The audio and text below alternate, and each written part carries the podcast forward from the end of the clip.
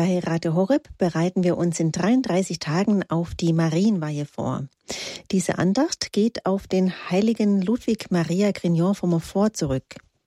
Ludwig Maria war ein französischer Missionar, der die Marienweihe als ein ideales Mittel für die Evangelisation gesehen hat. Bereiten wir uns nun mit dem Gebet Komm Schöpfergeist aus dem Gotteslob 351 auf die Andacht mit Pfarrer Klaus Schöneburg, Schönebeck aus Trohlshagen im Sauerland vor. Im Namen des Vaters und des Sohnes und des Heiligen Geistes. Amen. Komm, Schöpfergeist, kehr bei uns ein, besuch das Herz der Kinder dein, erfüll uns all mit deiner Gnad, die deine Macht erschaffen hat. Der du der Tröster wirst genannt, vom höchsten Gott ein Gnadenpfand.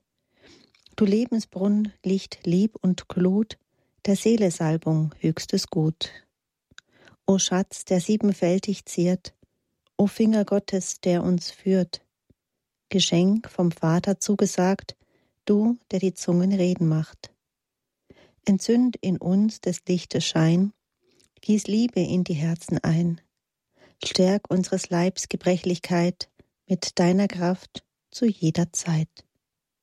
Treib weit von uns des Feinds Gewalt, in deinem Frieden uns erhalt, dass wir, geführt von deinem Licht, in Sünd und Elend fallen nicht den Vater auf dem ewigen Thron, lehr uns erkennen und den Sohn.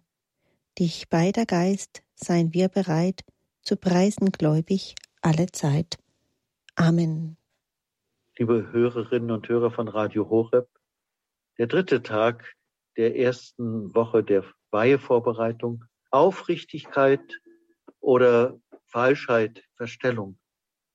Aufrichtigkeit und Wahrhaftigkeit gelten oft nicht viel in der Welt. Lüge, Verstellung, Heuchelei und Falschheit beherrschen vielfach das Leben.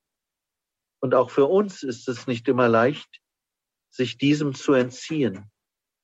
Auch wir können leicht diesem Denken und Handeln verfallen. Auch Christen werden von diesem Übel angesteckt. Oft gilt mehr Schein als Sein. Mit List und Verschlagenheit und skrupellosen Übervorteilen verschafften manche sich Posten und Ansehen. Und das wird dann als Tüchtigkeit, Fleiß und Durchsetzungsvermögen verkauft oder auch angesehen. Der Jünger Jesu aber weiß, in Christus war keine Falschheit, sondern nur Aufrichtigkeit und Wahrheit. Deshalb gilt für uns Wahrhaftigkeit in Wort und Tat. Das ist unsere Haltung. Das Programm, das der Christ sich stellt, ist dieses mit allen Kräften in seinem Leben zu verwirklichen. Worte des heiligen Ludwig Maria. Wir dürfen ferner die falschen Grundsätze der Welt weder glauben noch ihnen folgen. Wir dürfen nicht denken, reden und handeln wie die Weltkinder. Ihre Grundsätze sind so verschieden von der Lehre und ewigen Weisheit wie die Nacht vom Tage und der Tod vom Leben. Prüft doch einmal deren Gesinnung und Worte. Wie übel denken und reden doch die Weltmenschen von allen großen Wahrheiten. Sie lügen zwar nicht offen, sie verbergen ihre Lügen unter dem Anschein der Wahrheit. Sie meinen, sie lügen nicht und tun es doch. Meist befürworten sie die Sünde nicht offen, aber sie behandeln sie, als wäre sie gut und anständig oder aber als wäre sie gleichgültig und von keiner Bedeutung. Die Welt hat vom Satan die Wendigkeit gelernt, mit der sie die Hässlichkeit der Sünde und der Lüge zu bemänteln weiß.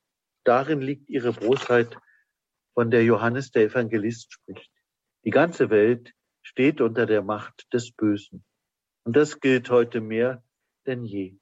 Wir müssen weiterhin die Gesellschaft der Menschen so viel als möglich fliehen. Und zwar nicht nur jener der Weltleute, die verderbliche und gefährlich ist, sondern selbst jene von manchen Frommen, soweit sie nicht nützlich ist und soweit wir nur unsere Zeit damit vergeuden.